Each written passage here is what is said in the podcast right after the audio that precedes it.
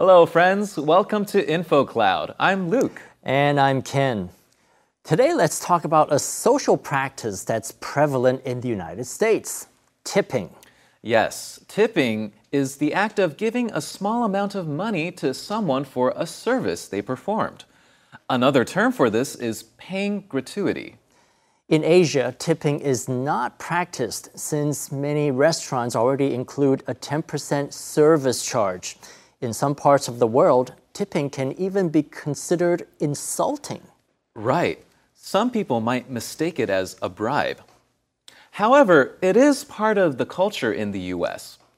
Although it's not mandatory, it is customary to tip at bars, hotels, hair salons, taxis, and almost all sit down restaurants that offer table service.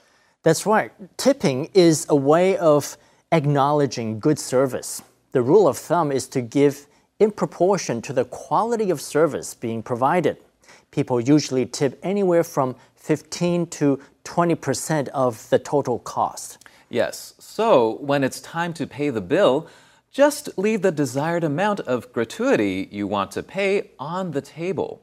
If you're paying with a credit card, you can add the amount on the bill instead. 在某些比较正式的餐馆，我们结账时会看到一笔 service charge 服务费。但是在美国，大多数的餐厅是没有服务费的，取而代之的就是 tip 小费。在美国，如果你去餐馆吃饭，只要是有人带位或是有服务生到你的餐桌服务的餐厅，就得要 tip 给小费。注意到哦，tip 可以是名词，也可以是动词，给的数目通常是。百分之十五到百分之二十。如果当天的服务非常好，你当然可以给更多的小费。但并不是说服务不好就不用给小费，你可以给少一点的小费，因为小费就是服务生的收入。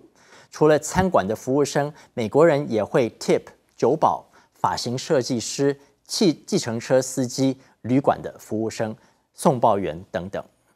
这就是今天的 Info Cloud，我们下次云端见。